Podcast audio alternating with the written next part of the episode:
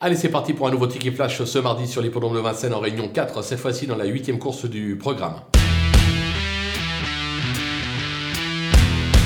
Dans cette épreuve, on peut suivre en grande confiance le numéro 8, Illusive Glory, qui euh, descend de catégorie.